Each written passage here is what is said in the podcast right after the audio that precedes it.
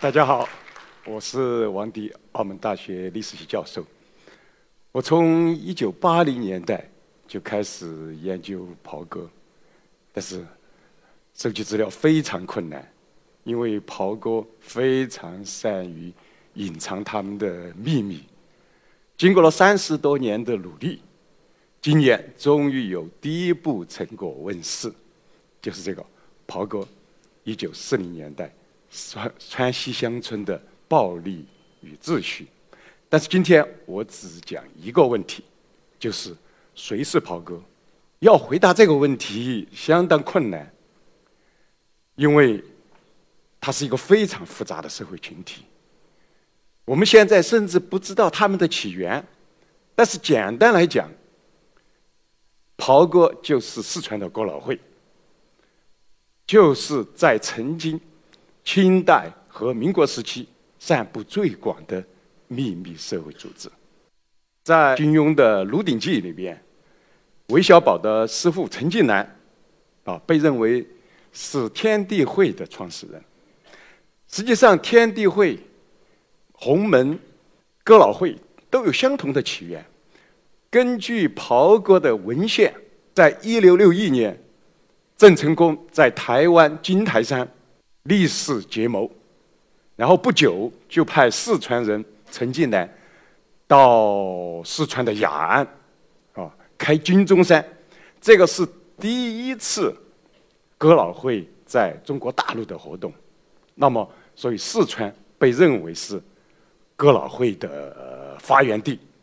在清军攻陷台湾的时候，这些早期的文献，啊，他们结盟的文献。被封在了一个铁匣子里边，人到了海里。但是，一百多年以后，大概在十九世纪的中叶，有一个四川人叫郭永泰，他宣称啊，从一个渔夫那里得到了这些原始的文件，他把它编辑印行，这个称为海底，因为来自于海底啊，又叫江湖海底。其实，这个海底讲述了他们自己的历史。还有他们的秘密的语言，他们的组织结构，但是今天谁也没办法证实他们这个故事的真实性。大概最近些年啊，最有名的袍哥就属范绍征了。那现在一些影视作品，像《傻儿师长》《傻儿军长》《傻儿传奇》，都是以他为蓝本的。他是川军的师长、军长，又是大袍哥。淞沪抗战的时候，他参加，然后回到四川，变卖家产，毁家纾难，组建了第八十八军，又带全川军出川，和日寇浴血奋战，屡建奇功。但是根据他的自传说，他从十三岁就参加袍哥，年轻的时候荒诞不经，家里送他去私塾读书，但是他。三分之二的时间都待在赌场里。他的爷爷是当地的镇长，在一次管教他的时候，他竟然把他爷爷的眼睛打伤，所以爷爷一怒之下，下令把这个不孝子孙啊拉出去活埋。当时有上千人围观，土已经埋了半截，幸好是他的二伯啊赶过来，所以救了他的小命。他后来在袍哥里混得风生水起，而且喜欢女人，啊，在几年的时间内，哈，他前后收过四十方姨太太。所以，对范绍征这样的人物，我们很难用好还是坏来限定他。袍哥已经消亡了半个多世纪了，但他在四川的影响仍然能够看得到。大家还记不记得刘汉啊？四川汉龙集团的董事局的主席，有百亿身家。他在二零一四年被指控组织黑社会活动。大家知道，在二零零八年的汶川地震，他明朝意思是为什么呢？因为他捐赠的小学的校舍是唯一没有倒的。他是黑社会的老大。对吧？谁敢偷工减料？但是根据媒体的报道，他为了扩展他的势力，啊，采取杀人、啊伤人、拘禁等违法活动，前后有八条人命。他在二零二零一四年五月被判处死刑。所以，像这种集慈善家和黑社会头目这样身份为一身的，真真实实的反映了这种袍哥的这种复杂的背景和复杂的身份。而且他们经常和地方政治权力结合在一起。当然，袍哥实际上也有高大上的人物，那就是中国民主同盟的主席张澜，他是大袍哥，而且曾经任民国时期任四川省的省长、成都大学的校长。他同情共产党，参加民主运动，在一九四九年以后。被任命为中央人民政府副主席，开国大典的时候，他就站在毛泽东的旁边，那个大胡子就是他。这个袍哥啊，在四川分布非常之广，到底广到什么程度？有的说有一半的人是袍哥，有的人说三分之二的人是袍哥。这个范绍征的估计，他说啊，百分之九十的成年男人是袍哥成员。在一九四七年，燕京大学社会学教授廖太初发表了一篇英文论文。根据他的调查考证，他认为成年男子的百分之七十以上是袍哥的成员。我原来看到这些资料，我觉得他们都过于夸张。但是我在研究了档案以后，我觉得他们这些说法是有根据的。比如说，在一九五零年代初，成都市政府要求在茶馆里边从业的这些人，不管是参茶的好，还是演曲艺的好，都要进行登记。那个登记表上有一栏是是否参加过什么帮党派组织，百分之七十以上的人说是无党派有袍哥。现在这些调查资料还在成都市的档案馆。里边收藏的，我们都还看得到的，啊，说明他们分布非常之广。为什么？为什么在四川有这么多的袍哥？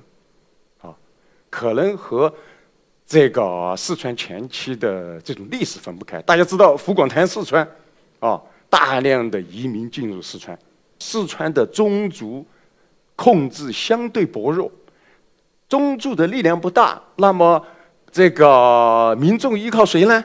就依靠像袍哥这样的社会组织，这样给他留下了非常大的发展空间。袍哥成员的成分非常复杂，在开始，呃，一般都是下层。那个时候，清政府经常把袍哥和土匪连到一起，啊，所以有的时候干脆就称为会匪。袍哥内部呢，也分为清水袍哥和浑水袍哥。所谓清水袍哥呢？就是有正当职业的，和政府和军队有关系的，而且比较遵守法纪的啊，这些人员从清水。那么浑水呢，就是说没有正当的职业，以依靠进入袍哥为生，他们经常干违法的勾当。而且袍哥也有限定的，不说人人都可以参加袍哥，虽然它非常广泛，比如说做一些。袍哥认为是建业的，像修脚的不能进入袍哥，还有理发匠也不能进入袍哥。为什么呢？根据一种说法，说在传统的中国没有理发匠的，没有剃头剃头匠的。到了清兵入关以后，不是逼着汉人学法吗？遭到了强烈的反抗。当时清政府发布命令是留头不留发。留发不留头，那么这个诏书，据说是理发匠就关这个，把他把他这个吊在那个挑子上，所以为什么四川的理发匠又叫戴照啊？袍哥认为，剃头匠是为清政府服务的，服务的，所以不能参与他们的组织。而且袍哥啊，各种不同的分支呃派别称为三堂，比如说呃人字堂。义字堂，他们喜欢用仁义礼智信啊这样的带有道德的这种取向的名字，啊，内部呢分成八等，啊，从大爷、二爷、啊三爷，然后老五、老六、老八、老九、老幺，没有第四和第七，因为他们认为四和七不吉利。那么大爷就叫龙头大爷，啊，又叫舵把子，主管一切。二爷呢是军师，啊，三爷呢是负责钱粮和接待，啊，五爷呢又分为黑旗五爷和红旗五爷，黑旗五爷呢负责内部，红旗五爷呢负责外部，他们在内部啊。建立了非常严密的奖惩制度，如果违反了他们的规定，可能招来杀身之祸。举两个例子，一个惩罚叫铺钱刀，三把尖刀埋在地下，啊，刀尖朝上，你的持着这个上身，然后向地下扑过去，那么三把尖刀从前胸进，后背出，啊，所以他们抛过一个说法叫。三刀六个眼，自己遭点点，啊，意思就是说自杀，啊，还有一种惩罚叫滚钉板，那个这个木板啊，上面钉子满是钉子，而且钉尖朝上，赤身裸体的在上面打滚，直到这个皮开肉绽，啊，当然如果是立功，那么就有提拔啊，从老幺提到老九等等等等，啊，往上。他们有明确的规定，比如说要孝敬父母，不以大欺小，以强凌弱，啊，不能侮辱妇女等等，违反了这些清规戒律，都会受到惩罚，啊，而且各个三堂之间啊，由于他们互不统属，也发生啊械斗，啊争权夺利，他们崇尚暴力，也相信超自然的力量。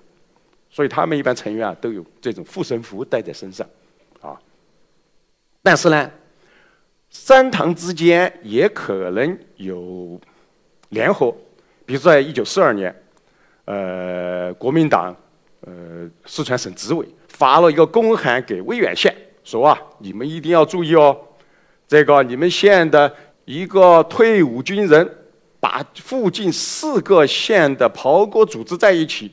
一共两千多人，还选正副主席啊！而且这四个县的正副保长啊、正副乡长啊等等等等，都加入在这个袍哥之内，所以引起了官方的注意。而且他们还演大戏，整整演了十十天啊！你可以想象，今天我们做一个活动，能连续演演十天的大戏吗？说明了他们的这种影响力多么的威风啊！在地方上，他们还创造了自己的语言啊！大家可能比较熟悉《智取智取威虎山》里边的杨子荣啊，“身如虎穴”，就是这个天王盖地虎，宝塔镇河妖，对吧？就赢得了赢得了信任啊！袍哥也有非常多的这类的语言，比如首先“隐语”啊，“隐”字，中心义气可以变成一个字啊。反清变成一个字，复明变成一个字，而且可能可以有手势啊，手势天地人，天啊地人，你不知道的不知道它什么意思，但知道的就能领会啊，而且可以有肢体语言啊，金木水火土五行对吧？我来比试一下，金木土火水啊。可以用肢体进行对话，而且可以摆茶碗阵。就说两个袍哥的成员，他们互不相识，他们在接头的时候，在茶馆中间，茶茶壶怎么摆，茶碗怎么摆，怎么移动，掺多少水，怎么个喝法，啊，都是有一定的道理的。为什么叫阵？就像战场上布阵一样，啊，那个是真的是生命攸关。如果你说错了的话，可能招来杀身之祸。今天我们看不到摆茶碗阵了，但在四川啊，好多这些语言仍然存在。啊，比如说落马，过去说一个袍哥的成员死了，遇难了。今天我们经常说对吧？某个贪官落马了，就下台了，拉稀啊。过去说这个人不负责任，现在说这个人太胆小了，啊，落教。今天仍然在用，经常在成都你可以听到，哎，怎么不落教哦？啊，这样子干不落教，就说你不按对朋友不履行承诺，你要办的事情，啊，还有打滚龙啊，落难的意思。你就问一个朋友，哎，今天最近混得怎么样哦？哎呀，打滚龙，意思就是说混得很差。而且这个过去的意思是这个，现在还仍然这个意思啊，扎起也是啊。就说发生冲突的时候，哎，扎起扎起啊，意思就是说你要帮朋友去这个助威打架。当然，如果你胆小临阵逃脱了，哦，下趴蛋啊，都是。其实这些语言都还存在在这个日常生活中间。在四川的乡土作家里边，经常描述袍哥，比较有名的就是李乾仁的《死水微澜》，讲了这个蔡大嫂啊，非常漂亮风韵。对吧？他和这个袍哥首领罗歪嘴之间的私情。蔡大嫂实际上那个镇啊，这个是成成都郊区叫石板滩的地方，好多人对她谗言一提，啊，有美色，但是呢，由于他有罗歪嘴的表保护，啊，所以不敢染指。而且蔡大嫂不喜欢她老实巴交的丈夫叫蔡傻子，就喜欢有匪气的罗歪嘴。沙丁。啊，写了在奇香里，他实际上就描述了一个简单的场景，在茶馆中间吃讲茶。什么叫吃讲茶？就说如果我们有了纠纷，啊，邀约一个中人到茶馆里来做做评理。一个是这个叫方世国，是属于联保主任，啊，相当于以后的乡长。一个是叫姚草草，是地方的土豪，他们发生纠纷。邀请了一个叫这个新老爷来主持公道。当新老爷出场的时候，沙汀是怎么描述的？说新老爷当过十年的袍哥首领，已已经在八年前退休了，不大过问镇上的事情了。但是他现在说话仍然像八年前一样的有效。在方志国和妖草草这个地方豪强，面对面对新老爷的时候，都必须恭恭敬敬，啊，这个词讲茶，我觉得多说两句。民众他们有了纠纷，不是到官府去打官司，而是自己解决。他们不相信官府，而相信自己社区的领导人。这个在实际上是把国家的司法权在地方分化了。这个显示了袍哥在地方上的一种威力。袍哥为什么在地方上有这么大的威力，这么大的影响？我想和他的历史有关。他开始是反清复明，尽管清政府镇压，但是不断的发展，和清政府做斗争，而且在辛亥革命中间立下了汗马功劳。所以辛亥革命时期一度公开活动。但是民国成立以后呢，又把袍哥禁止了。但是这即使在这样的情况下，他们仍然找到发展的空间。特别是民初军阀混战，虽然一九二八年蒋介石在名义上统一了全国，但四川仍然是在军阀的割据之下。所以真是应了那句话啊：“天下未乱，孰先乱？天下已治，孰未治？”四川一直到了一九三五年，才纳入到中央政府的控制之下。所以从二十年代到三十年代，四川一直称之为防区制，就是军阀各个割据。这个给袍哥了很大的发展空间啊！他们在地方上扮演了非常重要的角色啊，参与各种事务，甚至地方政府的很多政策都必须要。依靠袍哥才能够执行，啊，他们进入到政府、军队、警察，在三十年代到四十年代的川西平原啊，几乎所有的政府乡长、保家长啊，都是袍哥的成员。这样一个明令禁止的组织，啊，竟然这个发展到这样的程度。所以说，为什么在一九四九年，啊，新政权成立以后，必须把袍哥摧毁？因为绝对不能允许像这样强大的和国家力量长期对抗的一种组织的存在。好，那前面介绍的都是一些著名的袍哥，啊，要不就是小说中间的人物。但现实生活的袍哥到底是怎么样的？啊，在一九四五年，燕京大学社会学系的一位女大学生叫沈宝元。到成都郊区的一个叫望镇的地方进行田野考察，啊，写下了这个报告，叫《一个农村社团家庭》，啊，这个报告完成以后呢，就一直封存在北京大学的图书馆里，啊，一直到我发现，然后加以使用。我在跑过这个研究上，我实际上分析了两个人，一个是沈宝元，一个就是袍哥副首领叫雷明远。那么先来看雷明远。啊，沈宝元描述了他第一次见到雷明远的情况，说戴着墨镜，手拿折扇，啊，穿着丝绸的黑色的这个衣裤，你想想，这个就是典型的中国影视作品中间的国民党特务的形象。但呢，但他身份是个什么？只是一个佃户，佃户就说租地主的田，啊。他是一个佃户，但从来不下田。他还雇了一个长工、四个短工，还有一个侍女。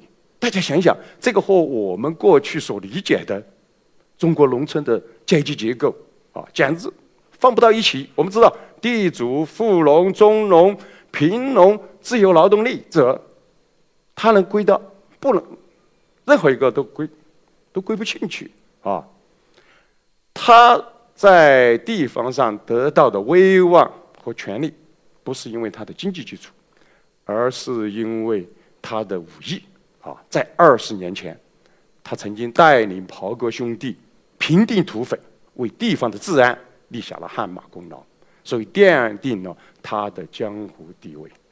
啊，所以他有这样的威望，他实行他所谓的社会制裁，他看不惯的。他就要进行管制，比如说，在一九三九年，他封闻他的大女儿与他家雇的一个小裁缝有私情，在没有调查的情况下，把他大女儿枪杀，啊，另外，他本村啊有两家人是军人家庭，就见个世面，所以他们家的女孩啊都比较活泼，啊，甚至和女男同学也来往。他就不让他的二女儿与这两家的女孩交往。有一次看见他们在一起，他就直接要把他的二女儿推到河里去淹死。幸好他的老婆及时赶到，要不就可能酿成另一个悲剧。他老婆的姐姐是个寡妇，在镇上开了一家茶铺。我们知道茶铺就三教九流啊聚集的地方。有一次，一个传言说寡妇在晚上留宿了一个男客，他提着手枪就闯到茶茶铺去，要杀死啊杀死这个老婆的姐姐这寡妇。寡妇闻声已经逃跑了，她把茶馆砸得稀烂，而且把她的衣物撕成碎片，说：“我以后要是再见到这个荡妇，一定要把她活活杀死。”啊，就所谓的社会制裁啊。但他呢？他实际上作为袍哥的首领，在经济上并没有得到多少好处。所以说，沈宝元说他是瘦袍哥，啊，但是呢，他又要摆场面，啊，经常他的小兄弟他在他家啊蹭吃蹭喝，而且在场上见到了客人来，总是要要求啊邀请吃茶喝酒，啊，如果别人不愿意，他还不高兴，他还到各个地方去周游列国。啊，建立他袍哥的网络，这个开销非常之大。说陈宝元说他花钱像阔佬一样，出现极大的亏空，就没办法，只好卖谷子，结果造成了经济上的问题。结果他没有按时交租，地主把他佃的四十亩田给他收回去了，啊，他的经济上进一步的陷入危机。大家可能要问，他一个袍哥首领又有枪，地主胆子这么大，能够把他田收回去，这个就涉及到川西平原这种契约关系是非常顽固的。你可以有枪，但是你要按契约办事。所以为什么？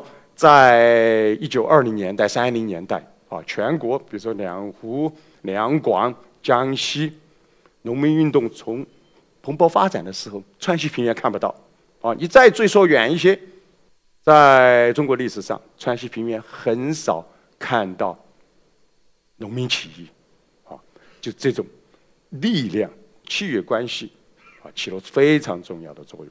结果屋漏又遭连夜雨，他的使女。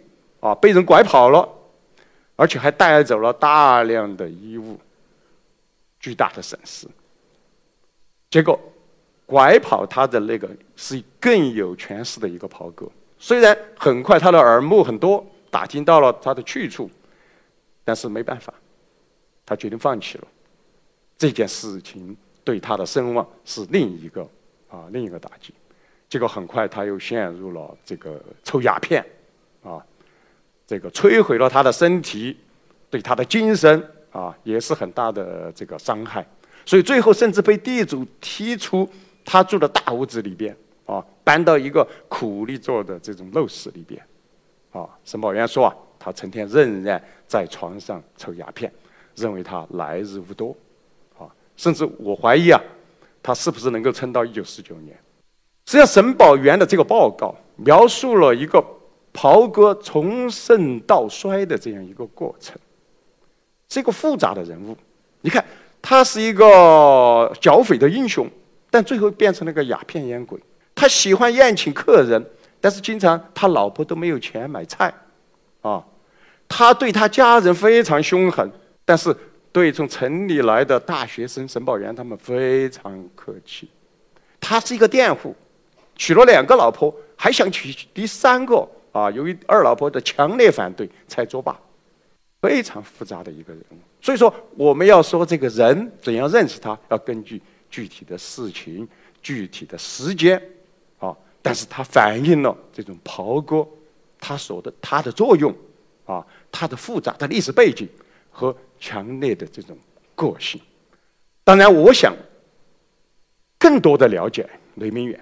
我说，如果我能找到沈宝元。那就是最理想的，啊！所以从二零一四年开始，我开始寻找沈宝元，结果我发现他是中国图书馆学的创始人沈祖荣的女儿，而且沈氏家族在中山大学建立了奖学金。他的最后一次在媒体录里面是二零一二年，后来我经过各种周折，找到了沈宝元的电话，我是准备。啊，把录音机准备好，准备去，非常紧张啊！见证历史的时刻到了，但是非常失望。整个通话两三分钟，我打电话给他，解释了我为什么要找他，但他说我已经失掉记忆了，就不要浪费你的时间了。我听这样凉，全身透凉。我后来又想，可能未尝不是一件好事情。为什么呢？我们知道。在沈宝元一九四六年完成这篇报告以后，中国发生了多大的变化？啊，政治的、意识形态的，一个人啊，在这个长期的历史里边，啊，时间里面，可能他的头脑会发生变化的。也就是说，沈宝元今天即使还记得这个事情，他给我讲七十多年前的故事的时候，也可能装进了他今天的理解，今天对袍袍哥的看法，对不对？所以，我现在利用他在一九四五年做的调查，一九四六年完成的报告，这个是历史的原汁原味，啊，那么通过这个历史的原本的记录来分析袍哥手里，来看一个年轻的知识分子当时对袍哥的看法，我想这个会最接近真实的历史。好，最后我想讲一讲，我们观察历史啊。可以用多种角度，可以是从上到下，也可以是从下到上。但是过去中国的传统总是从上到下，是是英雄的史观。我们关心英雄政治人物啊，什么宫廷啊，皇帝，而且写历史的人呢，有强烈的这种政治抱负啊，要为执政的人提供历史的经验教训。所以说，司马迁说要啊，九天人之际，通古今之变。司马光写了《资治通鉴》，但是我们应该知道，在中国的历史上，百分之九十五甚至百分之九十九以上的是普通人。我们对普通人的经历、对普通人的情感、对普通人的思想，我们不关心。其实他们的这些都有无限的魅力，所以我觉得应该为普通人写历史，啊，这样。才是一个完整的历史。好，谢谢大家。